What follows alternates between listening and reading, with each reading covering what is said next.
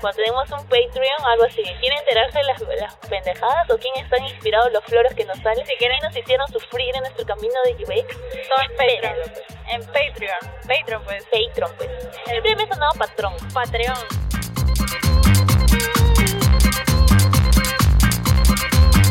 UX Pills. Pequeñas dosis de buenas experiencias con Elba y Andrea.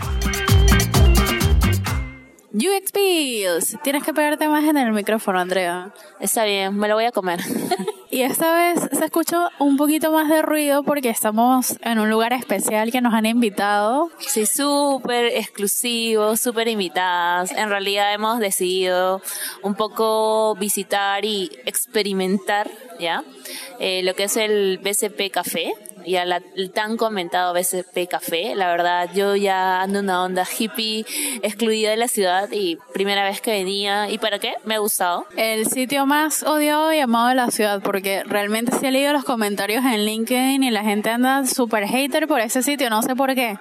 Este, o sea, a mí me parece, y haciendo así como una especie de overview, le, me parece que la experiencia sí es diferente, pero yo lo siento más como una experiencia propia de café, o sea, simplemente he venido al lugar con Andrea para conocer, pero también para tomar café y no se nota tanto la diferencia entre lo que es la cafetería y el banco porque hay una integración entre ambas, no sé, entidades que hacen que todo parezca unificado u homologado como solemos decir. Pero en sí la experiencia me parece súper chévere y está un poco interesante la propuesta de valor. Quisiera ver más como el objetivo en sí porque puede ser un poco confuso y yo creo que quizás eso es lo que la gente reclama o, o pelea por, por internet, ¿no? ¿Qué opinas tú? Bueno, como dices, hemos venido más por el tema del espacio, o sea, del café en sí, más que el servicio integrado que pueden darme en este espacio, que sí vi eh, más temprano que habían como que asesores y los asesores se acercaban y consultaban tus dudas, se sentaban contigo, así como que como un amigo, como un amigo más, pues, ¿no? A tomar un café y, me, me, ah, bueno, a mí me gusta la idea, o sea, para mí lo siento muy natural, ya, pero creo que si es más de una persona que está acostumbrada a un ambiente como que más formal, más estructurado, sí o sea, le puede chocar, creo, ¿no? Pero para mí lo veo como que chévere. Es como que un amigo que viene y te, te explica las cosas del banco, que normalmente es lo que yo hago, es preguntarle a mis amigas, oye, ¿cómo es esto? Ay, me empieza a explicar, no, tienes que hacer esto y existe esta tasa y qué sé yo. Tengo como que mis amigas que son mis asesoras financieras, este, así súper personalizadas, ¿ya? Pero a mí, la verdad, hasta donde estoy viendo, chévere. Tendría que de verdad venir y pasar por todo el tema de pedir quizás una tarjeta o calcular, no sé, un préstamo para ver de verdad cómo es la experiencia, ¿no? Sí, o sea, como que hacer todo el journey como tal que, que sería el estar acá. Pero lo chévere del asunto es que, o sea, puedes consultar aspectos del banco a nivel de, de asesores financieros, pero a la vez puedes cambiar acá porque te dan como que los espacios, el internet, las mesas, este, tienen como que dos ambientes bien chéveres, uno al exterior y otro eh, interno que está como que con una onda bien startup, por lo menos el segundo piso puedes venir, chambear, tienen puff donde te puedes sentar tranquilamente y también como que se ve el espacio adaptado para charlas o cosas pensadas como para el emprendedor. O sea, yo lo, yo lo veo así y me parece súper interesante en ese sentido. Sí, eh, la verdad el segundo piso es como una especie de coworking, lo, lo vi, la verdad, habían como mesas súper amplias y todo lo demás. A ver, sería interesante si de verdad han planificado aprovechar ese espacio para hacer algún tipo de charla, quizás de, no sé, captación, quizás de dar algún tipo de educación financiera también. Sería interesante que vieran de integrar eso y creo que deberían aprovechar, si no lo están haciendo, lo han planificado, deberían aprovechar ese espacio para ese tipo de cosas, ¿no? O quizás también para cosas como que co-crear con las mismas personas que están viniendo al BCP Café, ¿no? Ya que ellos más o menos, según lo que veo, hay gente que es habitual, porque cuando ingresé había una chica que se estaba retirando y que estaba sentada así buen rato y fue como que se retiró y él asegura, chao, chao, hasta luego, hasta luego. Y fue como que sí, hasta luego. Entonces me di cuenta que sí hay gente que ha adoptado mucho esa experiencia del BSP Café y has como que cliente frecuente. Sí, pues por el tema también de que es chévere estar acá, o sea, todo es como que súper cálido, pienso yo. Y bueno, ya entrando en materia, eh, ¿qué vamos a hablar hoy, Andrea? Nuestro primer episodio del año 2020 y como ya se pudieron dar cuenta, con nuevo intro, o sea, hemos empezado con nueva intro, nueva página. Para los que no sepan, tenemos una página que se llama theuxpill.com donde se pueden suscribir para estar como atentos a los nuevos episodios y quizás un contenido extra que podemos meter sobre tips, sobre cosas relacionadas a UX que pueden servir para la práctica diaria, ¿no? Entonces, creo que hemos empezado el 2020 súper renovadas en The UX Pills. Sí, la idea es justamente de suscribirse, no solamente es avisarles el episodio, sino es compartir con ustedes algunas lecturas o artículos que nosotros de verdad encontramos interesantes, que a veces lo leemos y es como que digo, chama, ¿has leído ese artículo? Oye, de verdad, siento que no sé nada de la vida, así, ¿no?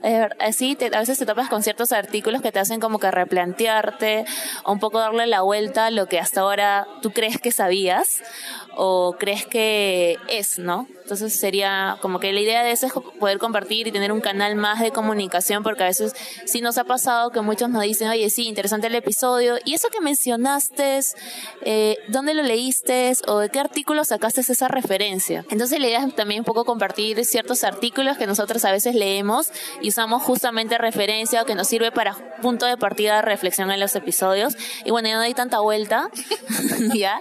Eh, hoy vamos hablar un poco de los, por decirlo así, niveles de expertise en el mundo de UX y un poco es ir más allá de simplemente, actualmente se trabaja como que el nivel del junior, ¿no? El semi-senior, el senior, el lead, el hit, o sea, la cabeza de UX y el, el manager, pues, ¿no? Pero estos son como que cargos que sentimos que no están del todo bien comprendidos y definidos, la verdad. Que hoy, ahorita, hoy es como que están buscando seniors, están buscando leads, están buscando semi-seniors, pero cuando tú ves las tareas que van a desarrollar, o sea, tú ves en LinkedIn, es como que son simplemente las tareas que hacen junior, pero con más tareas y conforme va subiendo a niveles con, con más tareas y es como que tenga capacidad de y use tal y es como que no te queda claro entonces exactamente cuál es la diferencia o qué es lo que va a ser un lead como tal o un hit o un manager, ¿no? Entonces la idea hoy día es un poco dar nuestra opinión, o sea, a partir de nuestra experiencia, ¿ya? Porque también hemos sido así unas bebés en el mundo de UX, que empezamos así junior, la verdad yo me considero junior forever, o sea, literal me quiero hacer un follow que diga junior forever, ese es mi mindset, porque conforme voy como que aprendiendo más y aplicando cosas, siento siento, ¿verdad? Muchos días que no sé nada. Y algo curioso que me está pasando es que recién ahora que estoy dictando, bueno, facilitando en realidad clases, es como que vienen y me preguntan y a veces como que digo, miércoles. O sea, lo puedo contestar, pero es como que miércoles, no lo había pensado de esa forma. Y me doy cuenta que hay muchas cosas que todavía me faltan explorar. Pucha, empezando 2020 y enseñando. ¿Dónde estás enseñando? Cuenta, cuenta. Ay, tú te ibas a enseñar ahí, chama, no te hagas, pues. Eh, estamos, estoy enseñando el reempresario educativo y de verdad esa experiencia de aprender, como dicen, ¿no? Cuando uno aprende, cuando uno enseña o ayuda, aprende más y es se los digo súper mega cierto.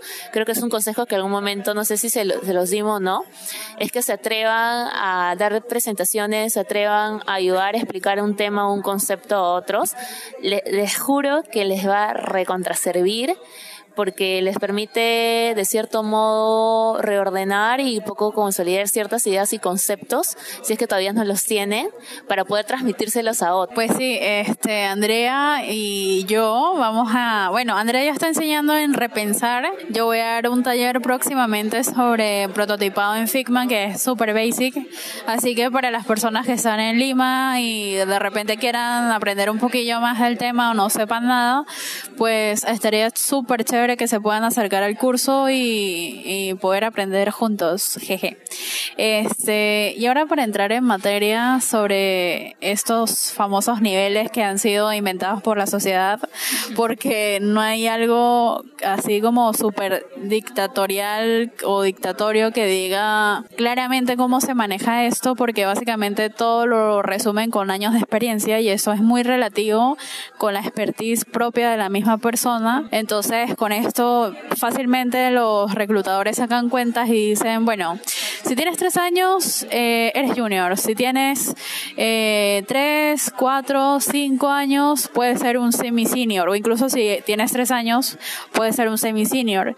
Si tienes cinco, seis, siete años, puedes ser un senior. Y si tienes tres años, puedes ser un lead. Y conforme pasa el tiempo, pues puedes ser el dios de UX. Entonces, es sumamente relativo, de verdad. Yo creo que hay gente que se la pasa súper traumatizada diciendo, pucha, yo tengo cuatro años y y, soy un semi-senior, o sea, tengo que esperar tres años más para que me consideren senior y, y todavía falta un montón de tiempo porque yo quiero crecer rápido. Entonces, esto es súper, súper relativo porque de verdad al final todo se, se resume con la experiencia que tú tienes en diferentes campos, los conocimientos que quieras y cómo lo puedes aplicar. Porque de hecho, cuando yo estaba en este mundo, ya en este mundo del UX, claro está porque estoy en este mundo desde hace como 20 17 años, eh, perdón, cuando estaba en este mundo del UX, eh, digamos que cuando yo tenía tres años de experiencia, más que todo en UI, porque yo empecé con UI, ya a mí me buscaban para perfiles senior, pero ¿por qué me buscaban para esos perfiles? Aún no teniendo el número de años estipulados por, no sé, por, por la Asociación Federal de los Niveles de UX del mundo. Me buscaban por fácilmente eh, la experiencia que yo tenía en diferentes industrias. Yo trabajaba con muchos clientes independientes, agencias, eh, empresas eh, de nicho, por ejemplo. Entonces iba recolectando experiencias de forma muy, muy rápida acelerada, porque eran experiencias que yo tenía en simultáneo. Entonces mis niveles de aprendizaje eran como que bastante rápidos por el mismo ritmo de trabajo que yo tenía y muy aparte de eso a mí me gustaba inventarme mis proyectos personales.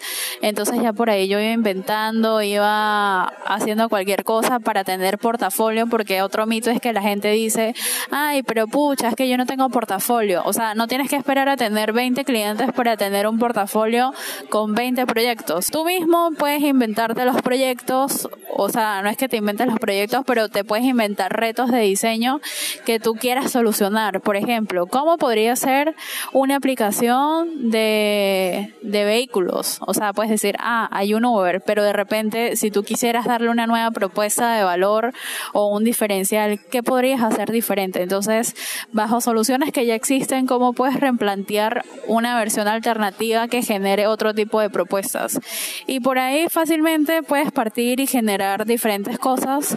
Yo por lo menos ahorita estoy experimentando con movimiento, o sea, con el motion design, o sea, interaction, en cómo los, los componentes o los objetos interactúan entre sí, porque es algo que a mí me interesa un montón, pero eso ya va más a cuestión de intereses que finalmente los vas desarrollando con el tiempo. Entonces, nada, esa es como que mi opinión muy general, creo yo, de, de lo que pienso acerca de los niveles y también contando un poco de mi experiencia, cómo ha sido todo, porque como les digo, básicamente cuando yo tenía tres años de experiencia, o sea, literalmente tres años de experiencia, a mí ya me estaban buscando para perfiles senior. Entonces, comparando un poco con la realidad, eh, no sé, yo era una Power Ranger de, de la UI, por ejemplo. Entonces, no sé, creo que es súper relativo realmente. La verdad que es relativo. Eh, se van a topar, yo me topo, ¿verdad?, con gente semi-senior, junior, que si tú lo ves a nivel de capacidades de liderar, capacidades de resolver problemas, de plantear ideas, de poder liderar un proyecto como tal, no tenía que ver los años.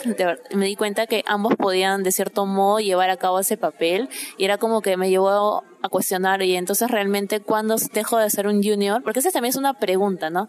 ¿Cuándo yo dejo de ser un junior, paso a ser semi-senior y cuándo me puedo categorizar, etiquetar? ¿Quién o sea, ¿quién me avisa de que ya estoy lista para venderme como senior? Porque es la verdad, son etiquetas que finalmente te, te sirven de puerta de entrada para tener un mejor trabajo, entre comillas, porque esto de tener un mejor trabajo no va porque tengas más responsabilidades o ganes más, sino creo que va por el ambiente de trabajo y también por la línea de carrera que tú buscas. Eso, también es algo importante. Creo de que a veces uno confunde mucho esto de lo, el semicinio, el senior y qué se involucra con lo que uno apunta o quiere desarrollar, ¿no? Entonces también eso va de la mano con las capacitaciones y con la experiencia que uno busca tener, ¿no? Entonces yo, por ejemplo, al menos lo que he visto a nivel de journey personal es como que empecé más como que viendo de todito un poco, o sea, viendo un poquito de research, un poquito de ver de ideación, un poquito del tema de armar prototipos, no tan bien, la verdad, me costó el inicio, o sea, era pésima,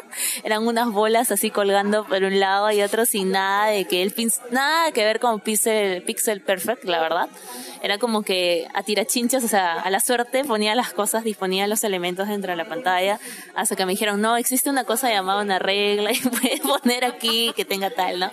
Una grilla. Una, grilla, y yo, ah, ¿qué es eso, no? Bueno, y sí tener, yo recomiendo eso si recién se están iniciando, no se desesperen en volverse especialistas, es como que disfruten cada etapa, cada experiencia, cada proyecto nuevo, porque eso eh, va contribuyendo a justamente construir eso que ustedes quieren, que es ese grado de expertise. Entonces sí, eh, es como que inicien así, vean de todo un poco, involúcrense en todas las partes del proceso, no digo que se vuelvan expertos en todo, Sino es como que tengan una visión macro, está, una visión macro, todo, todo, toda la visión de, proceso de diseño. Y después, si gustan, conforme van agarrando experiencia, ustedes van ahí como que probando todo un poco y quizás encuentren ahí lo que realmente hace como que match con sus habilidades, lo que realmente les gusta, lo que realmente les apasiona y les mueve, ¿no? Porque no para todos. Por ejemplo, yo, tú me mandas a hacer la parte como que de wireframes en alta y yo sufro, lloro, o sea, te juro, lloro sangre. o sea, me cuesta horrible.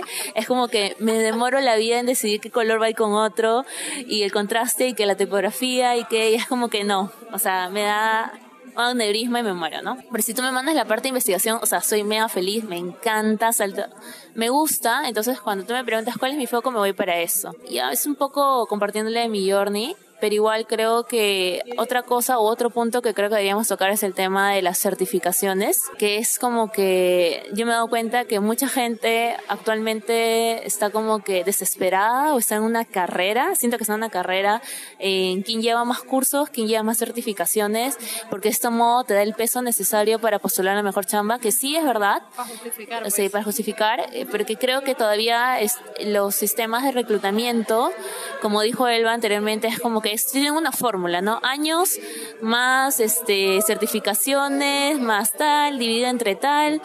Me da igual a senior, semi-senior, ¿no? Y conozco casos, eh, no, no son tan como que aislados, de personas que tenían un año, dos años, de tres, y se volvieron leads o hits Y es un poco basado también en la habilidad que tiene esa persona, en que esa persona, como dijo Elba, busque generar su propia experiencia. Son personas que siempre están buscando aprender de otras. Es como que siempre están buscando retarse y salir de su zona de confort. Ya sé que eso suena cliché, pero es de verdad, sirve un montón. O sea, esto de siempre intentar cosas nuevas es la mejor forma, creo, de ir justamente yendo por ese lado de, ¿no? Para, bueno, de ese lado de ir agarrando como que más experiencia, esas cosas. Algo así. Sí. Este, y hay algo bien clave en todo eso y es que, o sea, hay algo que define mucho a las personas senior de las no senior, porque hay las senior y las no senior.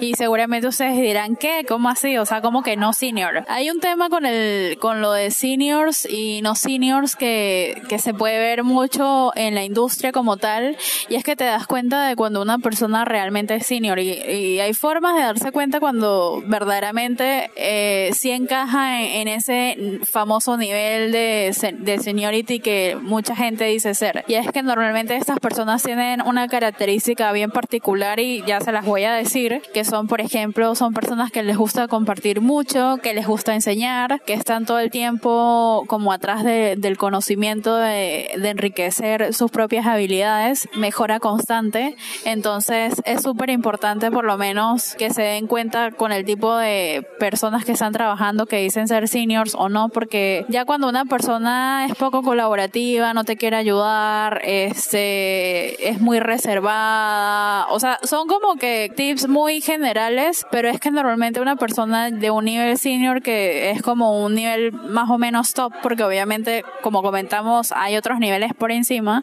eh, se conoce como una persona bien dada a, a la ayuda de las otras personas, o sea, como al estar ahí para impulsar a las otras personas, co-crea demasiado, le gusta enseñar, le gusta aprender un montón y es como que está dispuesta a recibir las balas, por así decirlo, y que aprende mucho del fracaso, o sea, no es como de esas personas, porque también hay como que un issue con todo esto y es que obviamente a las personas les gusta hacer todo bien, pero donde aprende más, donde aprendes más y donde te enriqueces más es precisamente en los fracasos, o sea, fracasar un montón te da un montón de aprendizaje, cosa que eso no te lo enseñan en ningún lado porque por lo menos en la universidad te dicen, si haces esto bien, así funciona el mundo y así se debe hacer porque eso es como que lo dice la industria y ya, pero básicamente parte del crecimiento de alguien o de, de alguien a nivel personal y profesional son los fracasos. Entonces es algo súper importante y es algo que por lo menos las personas senior se destacan en ese tipo de, de aspectos. O sea, no digo que esto sea como que una regla de tres, que es tal cual como lo estoy diciendo, pero son como características bien puntuales. O sea, son como que las características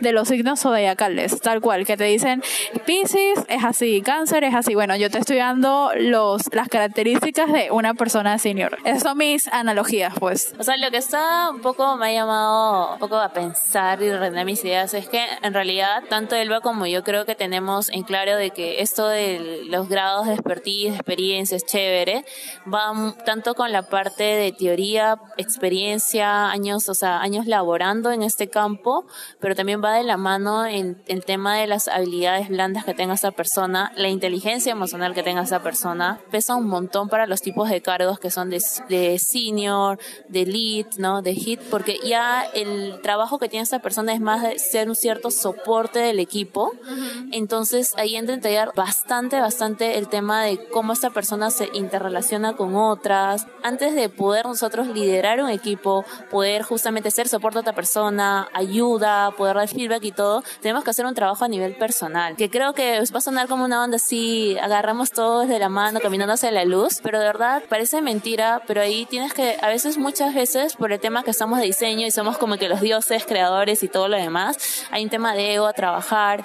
y parece mentira cuando estamos en una posición de junior, de semicinio, como es más un trabajo, oye, yo estoy a cargo de esto y de cierto modo trabajo con otros y ahí nomás quedó, a veces es como que eres el único UX en el equipo o eres el dos y ya está, pero cada uno lleva el proyecto de forma independiente. No tanto notas quizás esa fricción que se puede crear con esos tipo de issues, por decirlo así, personales que uno tiene a trabajar, pero cuando ya te toca liderar un equipo o te toca dar ese tipo de soporte, qué sé yo, sí te vas a dar contra una contra un muro y te das cuenta de que lo que no te va a permitir avanzar y quizás agarrar otros tipos de puestos ya como que más top y Dios y de UX y todo lo demás es que no has hecho un trabajo a nivel personal. Parece mentira, pero he conocido gente que sabe un montón, o sea, no voy a decir nombres ya, sabe un montón o sea, de verdad yo me quedo, wow, pero oye, yo quisiera aprender de él, quisiera tal. Pero cuando yo me quedo así como que se me cae toda la figurita, como se dice, cuando veo y tiene que dar un feedback, cuando veo que tiene que dar un tipo de soporte, es como que nula sus habilidades, de verdad, para poder hacer ello y me quedo como que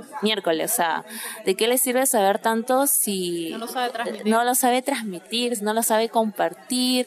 O sea, realmente siento que no me está escuchando y cosas cosas así y me quedo como que pensando, ¿no? Entonces, este es un senior, este es un lead, es un hit, esa, me quedo como que cuestionando de que se está un poco, como dije, en esta carrera de certificaciones y ganar años de experiencia y proyectos, que se deja mucho de lado esta otra cara de la moneda, ¿no? Y otra cosa, si queremos ver también al lado de, ya un poco dándoles un orden, porque saben que nosotros hablamos así, tipo holístico, es que si lo quieren ver ya de modo práctico, es como que un junior es aquel que necesita, que recién se está empezando, que está agarrando con una visión como que general de todo, y se le asignan tareas, así que para que él mismo se desenvuelva, pero necesita que alguien eh, lo acompañe, exacto, que tenga un cierto tipo de acompañamiento. Un senior de cierto modo ya tiene más autonomía para ciertas cosas, no es como que esté consultando cada rato, sino es como que toma la decisión y lo que ya se trabaja más un tema de darle feedback constante, que se tiene que ir trabajando desde, desde el inicio de todo.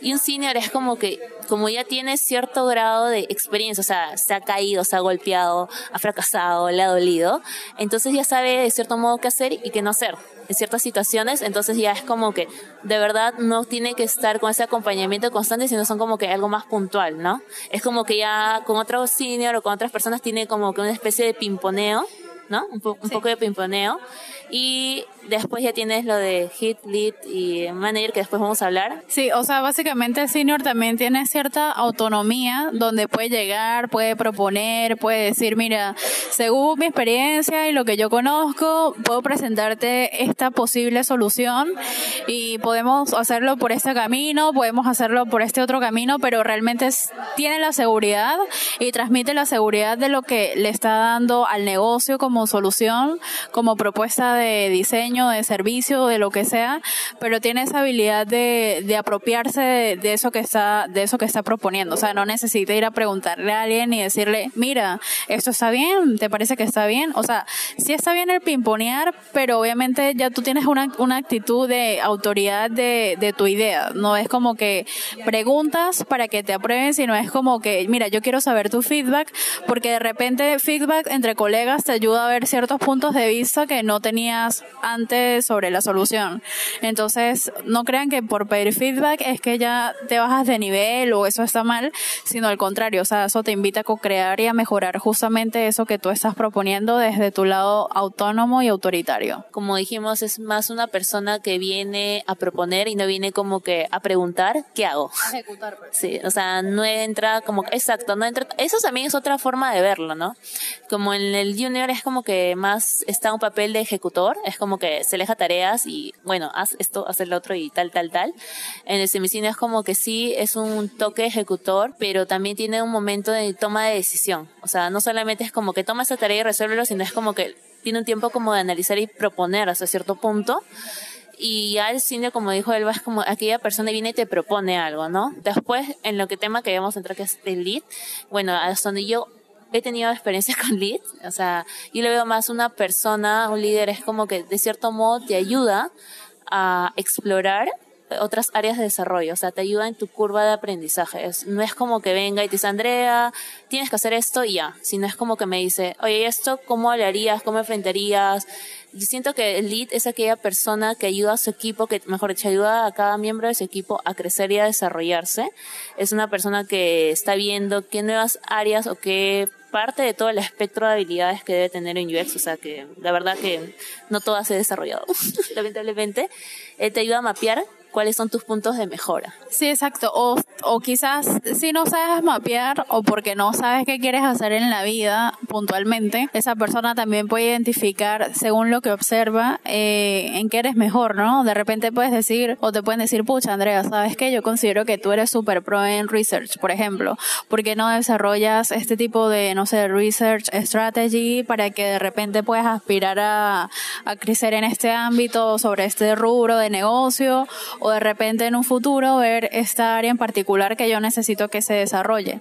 Entonces también es un poco alinear esos conocimientos de las personas con las que colaboras, con las que tú intentas liderar hacia el camino del bien, sino también este, intentar validar eso con, con el negocio, obviamente, porque esas personas finalmente todos trabajan para un círculo, para un negocio, para un servicio, producto, lo que sea, y, y la idea de ese líder es que trate de desarrollar esas habilidades en función de, de las propias necesidades que se puedan presentar tanto hoy como mañana, ¿no? Entonces es como viendo lados de persona como tal y lados de negocio, pero todo siempre desde el, soporte, ¿no? No de, de yo mandarte, sino de yo te quiero ayudar a crecer. O sea, yo voy a ser tu soporte, yo voy a ser el puente para que tú cruces y puedas crecer y desarrollarte, porque básicamente un líder es como el facilitador de que las personas se puedan desarrollar. No es como lo que se cree de que, ay, bueno, el lead se sienta en su escritorio y espera que los demás hagan, ¿no? Entonces, básicamente es eso. Sí, otro, otro como que la otra cara es que también a veces en las eh, posiciones de lead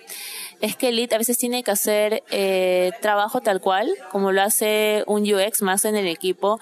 La idea es lo contrario, creo que eso sí pasa actualmente un poco en la industria en general, es de que se tiene la idea que el lead igual tiene que hacer la chamba de un UX como decir promedio y muy aparte dar el tema de soporte cuando debería ser como que debería ser como que netamente dedicarse al tema de soporte del equipo y ayudar a empoderar ese equipo para que este equipo a la vez poco sirva de puente a otras este, áreas y involucre más en temas de diseño. O sea, ese es el, mundo ideal, la verdad, chicos, ¿ya? Porque en la, sí, el mundo de Disneylandia, porque en la realidad no siempre pasa esto.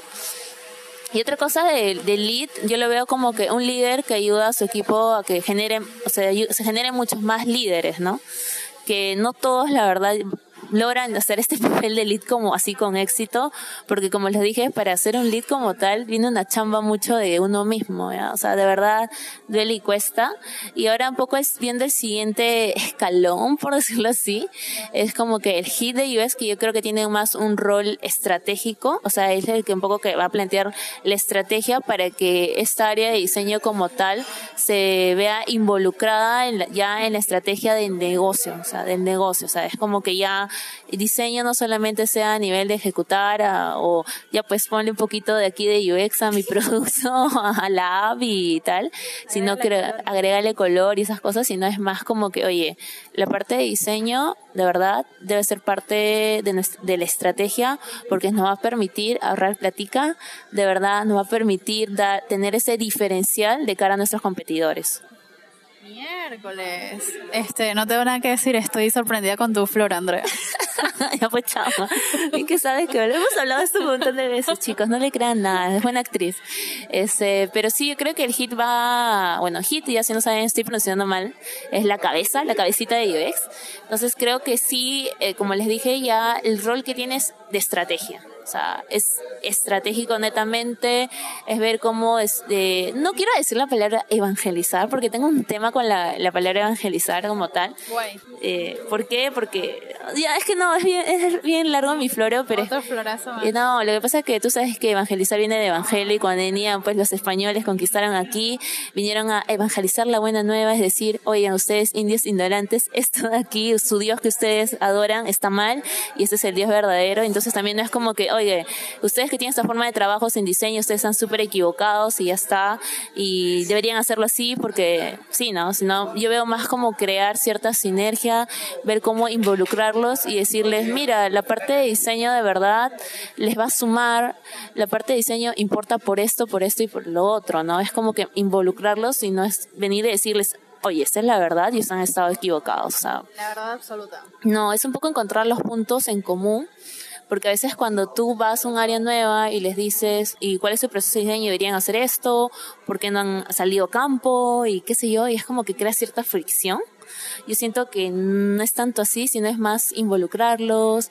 decirles, oye, venga, acompáñenos. Entonces sí tengo un tema con la, con la palabra evangelizar, ¿no? Que siento que es más como que imponer algo. Y creo que eso hay un poco en ciertas empresas que viene, crean un área nueva de diseño y es como que ya esta nueva área les va a ayudar a resolver los problemas, tiene la fórmula mágica y a veces pasa también un poco la contraparte, que las otras áreas dicen, ok, esta nueva área no va a llevar todo y esta nueva área de diseño la sobrecargan de chamba.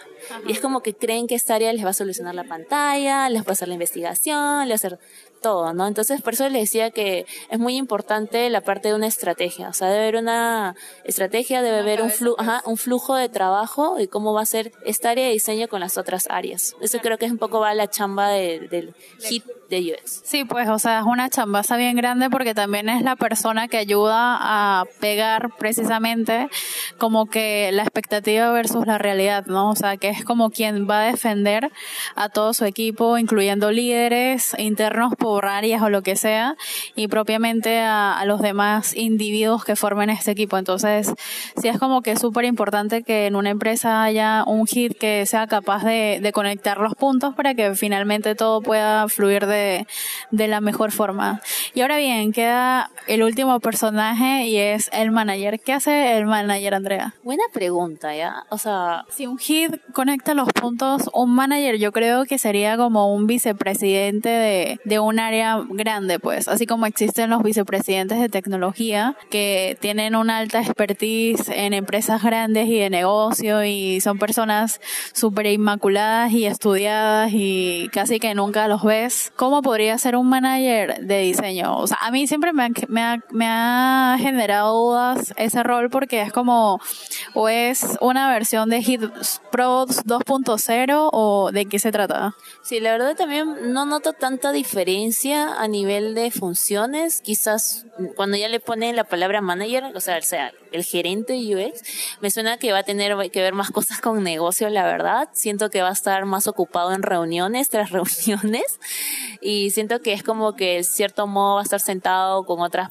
personas de peso como los VP de tecnología y discutiendo pues, ¿no? Y tomando decisiones y un poco trayendo hacia la mesa con esos otros individuos diciéndole, sí, tienen que invertir en diseño por esto, esto y esto y el otro. Siento que su trabajo es más ese, pero si lo vemos a nivel de, de, de o sea, de nombre, con el hit es lo, casi lo mismo pero siento que entra un, un loop o un, como se dice, un agujero negro de reuniones. O sea, es la idea que yo tengo, la verdad. O sea, yo creo que realmente puede ser relativo, porque pienso que un manager existe cuando de repente una empresa u organización es muy grande y necesita tener varios hits que estén en diferentes posiciones, hablando a nivel territorial, que estén como que llevando la batuta, por así decirlo, del negocio en el sitio particular donde estén y básicamente lo que hace el manager es conectar todas las cabezas bajo un mismo ideal, ¿no? O sea, como que mi plan como manager es que en este 2020, por ejemplo, podamos crear, no sé, el mejor feature de carrito de compras, por ejemplo, del producto en particular que tengamos. Entonces, la misión de cada HID es establecer las metas de negocio en base a, no sé, los usuarios y las diferentes situaciones que haya en cada localidad, ¿no? Porque no, no todo es igual, ni todo, ni todo ocurre igual, porque igual los niveles de adopción son diferentes eh, los tipos de compra, etcétera. Los gustos e intereses cambian bastante. Entonces también es ver cómo se alinean estas cosas para conseguir el objetivo. Sí, mira tú, como lo has explicado me ha quedado más claro a mí. no, de verdad. O sea, sí también ahora que le, he explicado así la chama, me ha quedado como que más claro. Y tienes razón ya, porque sí conozco como que un gerente de, de UX, un UX manager. Y sí, ahora que me pongo a pensar, él tiene como que varios leads y como que esos leads tienen a cargo como que están de diferentes, por decirlo, empresas, porque es un conglomerado así, entonces él se encarga como de articular los esfuerzos de cada uno de estos leads, leads digo, de estos hits de, de UX, y es un poco apuntando a, a, más como que también un rol estratégico, pero es como que más este acotado a un objetivo, porque es obviamente trabajan como que por año los planes, ¿no? De desarrollo y toda la nota. Entonces siento que si bien el HIT tiene como que un plan, ¿no? Un plan como que un año, un año, siento que el manager tiene que tener una visión así como que bien a futuro también. Sí. ¿No? Y es como que ya ve los esfuerzos o ve dónde podemos poner más balas, por decirlo así, a nivel ya super macro.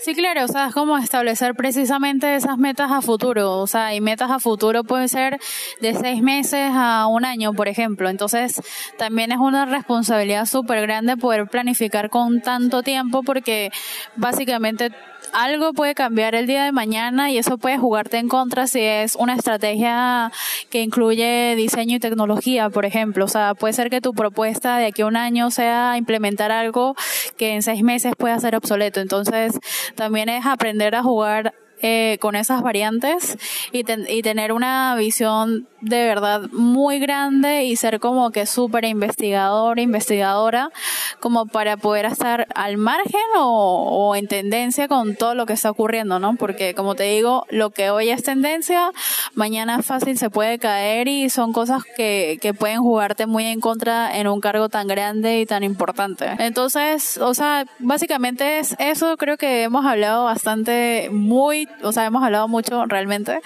de, de cómo se manejan estos niveles. No sé si Andrea tiene algo más que acotar. Sí, ahorita me pongo, me he puesto a pensar que también creo que el manager coordina también con los que son las cabezas de las lead, el tema de cómo hacer o cierto modo reforzar esta área de diseño. El tema también creo que va por eh, una línea de desarrollo, una línea como que de crecimiento profesional, el cómo capacitamos y dotamos de nuevas herramientas a esta a estos UX, o sea, UX que están bajo mi cargo.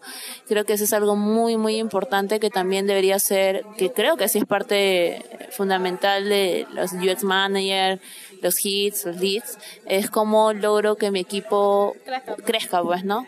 Entonces sí, ese es otro aspecto que creo que tienen y eso también va como que, crean o no, una chamba de, como lo había mencionado antes, de ver qué habilidades mi equipo requiere eh, desarrollar y creo que, de verdad, es una chamba bien compleja, créanme, que le he tenido que ver, porque algo que he hecho este año, de nuevo, bueno, en el transcurso del fin de año y ese año, es plantear como que rúbricas de desarrollo de un UX, ahora que estoy como que facilitando, y de verdad fue como que identifiqué todas y ahora era como que, ¿y ahora cómo logro que estas personas que van a llevar estos talleres logren desarrollar esas habilidades?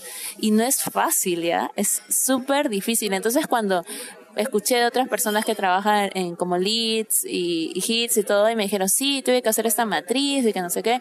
Me quedé, wow, eso también tienes que ver tú como en tu rol. Me dijo, sí, y yo como que miércoles, me falta aprender aún más. O sea, sí hay un montón de cosas que quizás desconocemos por lo mismo de que yo creo que todo llega a su tiempo y también llega según lo busquemos. Entonces, eh, pienso también que eso es como un trabajo muy de hormiguita, ¿no? O sea, básicamente los UXers de diferentes niveles hacemos un trabajo bien importante, sea en, menor o gran escala, que finalmente ayuda a los leads y los leads soportan precisamente a estos UXers, donde finalmente impactan en un trabajo bajo una visión creada por un kit o un manager que, que está como detrás del asunto, o sea que es como el backstage de, de todo esto, ¿no? Porque finalmente es un trabajo muy, muy en conjunto. Y ya, pues, eso es, ese es todo el chiste, amigos. Así que les diría que, que no se estresen. Eh, sé que la presión social es demasiado grande y sobre todo aquí en Lima, que es como una burbuja bien cerrada de personas que se conocen de UX. Entonces, sí siento que se puede sentir la presión y que puede ser un poco estresante, básicamente, para aquellas personas que sienten que no están como que en el estatus que deben estar o que consideran que deben pasar tantos años para ser de cierto nivel porque eso no es así. La regla o básicamente el secreto de todo es que te guste investigar, que te guste aprender. Ese es el secreto para cualquier crecimiento en lo que tú quieras. Si te gusta eh, investigar, si te gusta leer, si te gusta conocer, si eres curioso, esa es como que la fórmula mágica para que tú consigas lo que quieras. Y de verdad es así. O sea, muchas personas no crecen precisamente por la flojera mental de que no quieren hacer nada y esperan que todo les llegue a la mesa. Y básicamente de eso no se trata la vida, ni el mundo laboral, ni nada. Si tú quieres algo, simplemente busca cómo hacerlo y ve por ello y ya pero no puedes estar esperando que, no sé, las cosas aparezcan por sí solas. Una reflexión para, para terminar ya, pues. Otra reflexión, yo que ando ahora onda paz y amor, soy como la hippie de UX, es de que chicos, por más que se llenen, ya saben, busquen las experiencias, vayan a los cursos, investiguen, saben, no caigan en, en el error de llenarse de conocimiento por llenarse de conocimiento y acumular así, porque vivimos una época del consumismo, capitalismo y todo lo demás, que, ah, sí, también conocimiento, yo sé esto, yo sé este framework y yo sé tal cosa y todo, te llenas así como que de muchas cosas, pero a la hora de la hora no lo puedes aplicar porque no sabes trabajar en equipo, supongamos. Entonces yo también les invitaría un poco a cambiar a nivel intrapersonal, a nivel de, de uno mismo, qué cosas yo puedo mejorar, el tema de a veces cómo comunico, cómo me relaciono con otras personas, qué tan abierto estoy en realidad de recibir el feedback, qué tan sincero soy al dar un feedback con otras personas. Créanme que eso también pesa un montón. Si ustedes quieren como que aspirar estos este, puestos de lead, de hit y todo lo demás, créanme que eso va a pesar un, o sea, un, un montón, ¿ya? Y después, como dijo no desesperen, o sea, cada uno tiene su propio proceso, es su propio journey, ya, es su propio viaje, y quizás demoren más, quizás demoren menos, pero la cosa no es tanto el qué tan rápido lleguen, sino qué tanto van aprendiendo en el camino. La calidad, pues. Sí, la calidad, ¿ya? Y no, de verdad, si les gusta este mundo y les apasiona, sé que no les va a doler tanto como dicen sarna con gusto, no pica, ¿ya? Entonces, para adelante y ya saben que cualquier cosita también nos pueden contactar, también hemos sufrido, hemos padecido, también estamos en este camino al igual que ustedes y vamos a llegar juntos a la meta, ¿ya? este podcast se volvió así como muy reflexivo de autoayuda. O sea, somos como esa categoría de autoayuda filosófica, básicamente. Pero sí, amigos, eso es todo. Así que yo de verdad les aconsejo que lean un huevo, investiguen un huevo y descubran qué es lo que les gusta de verdad. O sea, no sean una, un Wikipedia de miles de cosas que simplemente van a repetir como loritos si no van a internalizar realmente el conocimiento y lo, o sea, hay un, hay un tema que, o sea, siento que estoy extendiendo más, pero es algo que aprendí hace muchísimo tiempo. Hace mucho tiempo, y esto es como una historia bien cortita, yo estuve en un, en una cosa que se llama Hubert, Hubert College en Venezuela. Eh, mi jefe era medio psicópata, este, era psicópata porque le gustaba mucho que la gente aprendiera. Entonces él me, pagaba esos cursos y algo que aprendí era que básicamente si tú no entiendes algo, simplemente lo dejas. Y si no entiendes algo, simplemente no terminas de aprender y lo terminas ignorando. Entonces cuando tú tienes el conocimiento frente a ti, pero no lo comprendes, no lo internalizas, simplemente es conocimiento perdido. Y eso es mucho de lo que pasa también en este mundo, de que hay gente que te habla floro, floro, florazo, y te inventan cosas que realmente ni siquiera han terminado de comprender ellos mismos y que no son capaces de poderte explicar. Cuando tú tienes la capacidad de poder explicar algo de, de pies a cabeza, del derecho al revés, es porque ya lo has comprendido, lo has digerido, lo has masticado y lo entiendes y lo puedes razonar a la perfección. Entonces, eso es algo súper importante, que de verdad no sean gente que lee cualquier cosa y lo repite y así como que muy generalista, muy por encima, si realmente no le va a poner cabeza al asunto, porque es lo mismo que nada, amigos. O sea, flor es floro y al final todo se cae por la acción. Eso es todo. Uh.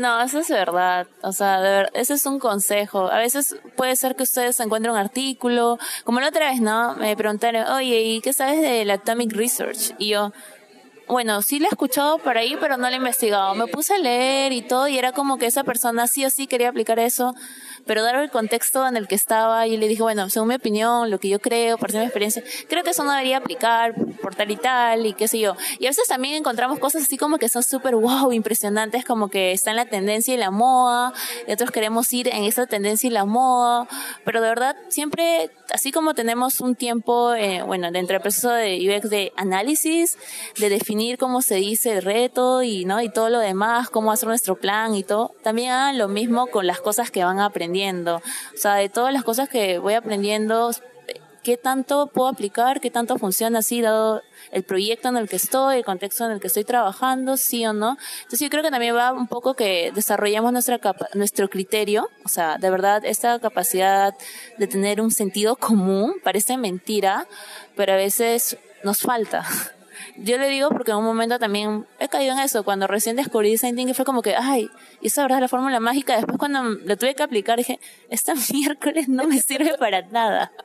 no funciona en el mundo real y les va a suceder así un montón de veces. Así que acostúmbrense de que no siempre va a haber recetas y de Happy Path ni nada, sino es un poco que tienen que ir descubriendo ustedes qué cosas les va funcionando, qué cosas sí, qué cosas no en el camino, ¿no? Ya creo que estamos extendiendo aún más, pero sí, o sea, es normal, o sea, chévere, abracen, como dice, la incertidumbre, acostúmbrense, ya, acostúmbrense a esto. Y bueno, ya saben, eh, les vamos a dejar en la descripción del, del episodio de hoy, bueno, del episodio de la semana, eh, el enlace para que den feedback, ideas de qué temas podemos tocar, qué personas podemos entrevistar. Y si tienen alguna otra idea o propuesta, más que bienvenida, ya saben que siempre estamos en modo iterativo, ¿ya? Y nada, espero que hayan disfrutado el episodio. No sé si tienes algo más que agregar, Chama. Mira, chama, no tengo más nada que agregar porque ya llevamos un montón de tiempo. Espero que les haya alcanzado todo esto para lavar los platos de su casa, limpiar, hacer todo lo que tenían que hacer porque, o sea, es un tiempo bastante prudencial, pues. Este, nada, o sea, creo que dije ya todo lo que tenía que decir. Simplemente paciencia y mucha paciencia, curiosidad y más nada. Esas son como que mis palabras clave. Eh, ya saben, se pueden suscribir a nuestro a nuestra página web para estar como que atentos a todo lo nuevo y, y ya pues eso es eso es todo. Nos estamos viendo en un próximo episodio. Espérenos. Me pueden seguir en arroba hello elba. Ah, me pueden seguir arroba uxnibble. Ahí lo voy a poner porque la verdad no sé si está bien pronunciado. bueno, ah, chao pues. Chaito. Sigue nuestras pills en theuxpills.com.